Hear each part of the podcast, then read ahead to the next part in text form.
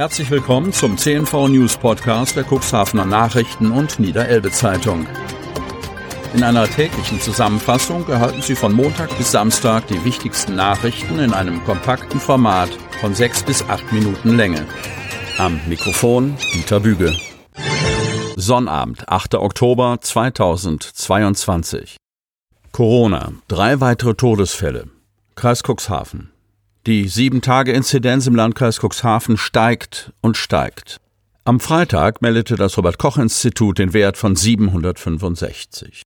413 Neuinfektionen mit dem Coronavirus stehen für Freitag zu Buche. Die Sieben-Tage-Fallzahl beträgt 1527. Insgesamt wurden im Landkreis Cuxhaven seit Ausbruch der Corona-Pandemie 76.259 Neuinfektionen mit dem Virus gezählt. Am Freitag gab das RKI zudem bekannt, dass drei weitere Personen aus dem Landkreis Cuxhaven mit oder durch eine Covid-19-Infektion verstorben sind. Insgesamt zählt der Landkreis nun 270 Todesfälle, die im Zusammenhang mit einer Corona-Infektion stehen. Schlag ins Gesicht auf offener Straße. Cuxhaven. Zu einer körperlichen Auseinandersetzung ist es mitten in der Nacht auf offener Straße in Cuxhaven gekommen. Jetzt sucht die Polizei Zeugen. Der Vorfall ereignete sich bereits in der Nacht zu Sonnabend, 1. Oktober.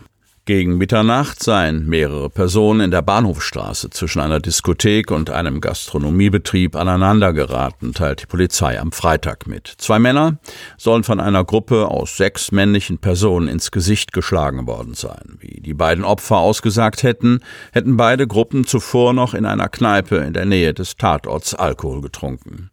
Zwei Personen aus der Sechsergruppe können laut Polizei vage beschrieben werden. Einer der beiden habe blonde Haare, sei etwa 1,80 Meter groß und habe eine dunkle Jacke sowie eine Brille mit goldenem Rahmen getragen. Die zweite Person sei ebenfalls männlich, habe schwarze Haare sowie eine korpulente Statur und sei bekleidet gewesen mit einem schwarzen Oberteil mit orangenem Kragen. Nun sucht die Polizei Cuxhaven Zeugen des Vorfalls.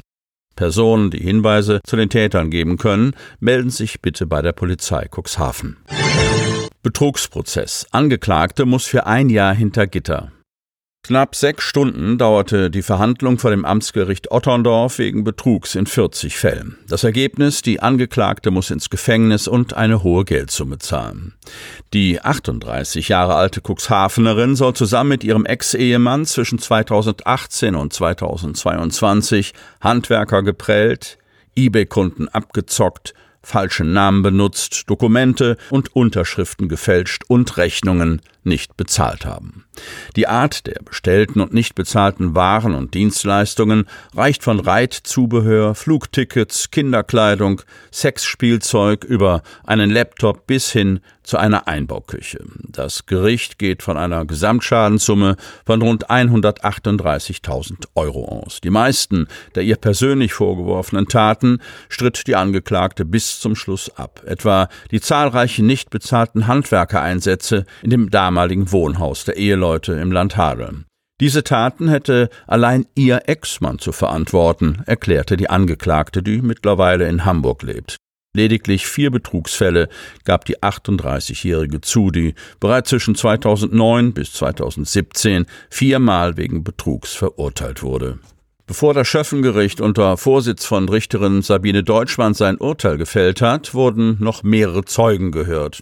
Darunter Opfer der Angeklagten, ihre Pflegemutter und ihr derzeitiger Ehemann. Mit verschränkten Armen und einem leeren Blick hörte sich die Angeklagte die Aussagen an. Zwischendurch äußerte sie ihren Unmut über den Prozess oder brach, wie bei der Verlesung des aktuellen psychologischen Gutachtens, das sie für schuldfähig hält und ihr eine Grenzbegabung bescheinigte, in Tränen aus. Bitte geben Sie mir doch eine Chance, denken Sie doch an meine Kinder, sagte die Angeklagte unter Tränen. Schöffen und Richterin zeigten sich davon unbeeindruckt. Auch der Anwalt der Angeklagten verwies auf ihre drei Kinder und forderte eine Freiheitsstrafe von einem Jahr und zehn Monaten auf Bewährung. Die Version der Angeklagten nahm der Staatsanwalt nicht ab und warf ihr gewerbsmäßigen Betrug in 38 Fällen, in denen es bei sechs Fällen jedoch nur beim Versuch geblieben ist, vor. Die Angeklagte hat die Taten bewusst begangen, um sich ihre Lebensgestaltung zu finanzieren, so der Staatsanwalt. Er forderte eine Freiheitsstrafe und eine sogenannte Wertersatzeinziehung in Höhe von 83.281 Euro und 42 Cent. Das Gericht folgte diesem Antrag. Noch ist das Urteil aber nicht rechtskräftig. Wer zieht in den Landtag ein? Kreis Cuxhaven. In den drei Wahlkreisen im Landkreis Cuxhaven wird am Sonntag gewählt. In den Wahlkreisen 57 Geestland, 58 Cuxhaven und 59 Unterweser treten Kandidaten verschiedener Parteien an, um direkt in den Landtag gewählt zu werden. Außerdem können die Wählerinnen und Wähler per Zweitstimme über die Landesliste einer Partei entscheiden.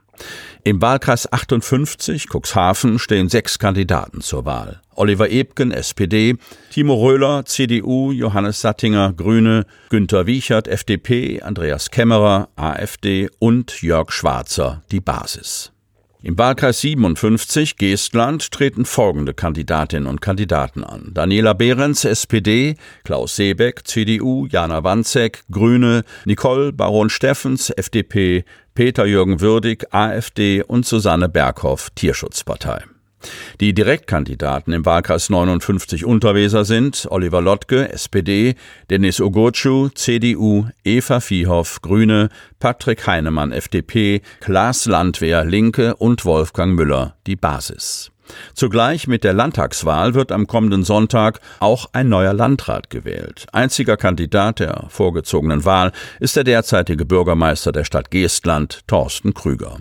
Der 56-Jährige kandidiert für die SPD, wird aber auch von der CDU, den Grünen und der FDP unterstützt. Krüger hatte sich zuvor in einer parteiinternen Abstimmung gegen den ersten Kreisrat Friedhelm Ottens durchgesetzt. Rüger ist dann gewählt, wenn er mehr Ja als Nein-Stimmen erreicht. Er muss also mindestens 50 Prozent plus einer Stimme erhalten, um als gewählt zu gelten. Generell wird ein Landrat für eine Amtszeit von fünf Jahren gewählt. Weil der Amtsinhaber Kai-Uwe Bielefeld seinen Ruhestand vor Ablauf der aktuellen Wahlperiode antreten wird, wird der neue Landrat für den Rest der laufenden zuzüglich der darauffolgenden Wahlperiode gewählt. Seine Amtszeit endet somit nach knapp acht Jahren am 31. Oktober 2031. Sie hörten den Podcast der CNV Medien. Redaktionsleitung Ulrich Rode und Christoph Käfer. Produktion Win Marketing, Agentur für Text- und Audioproduktion.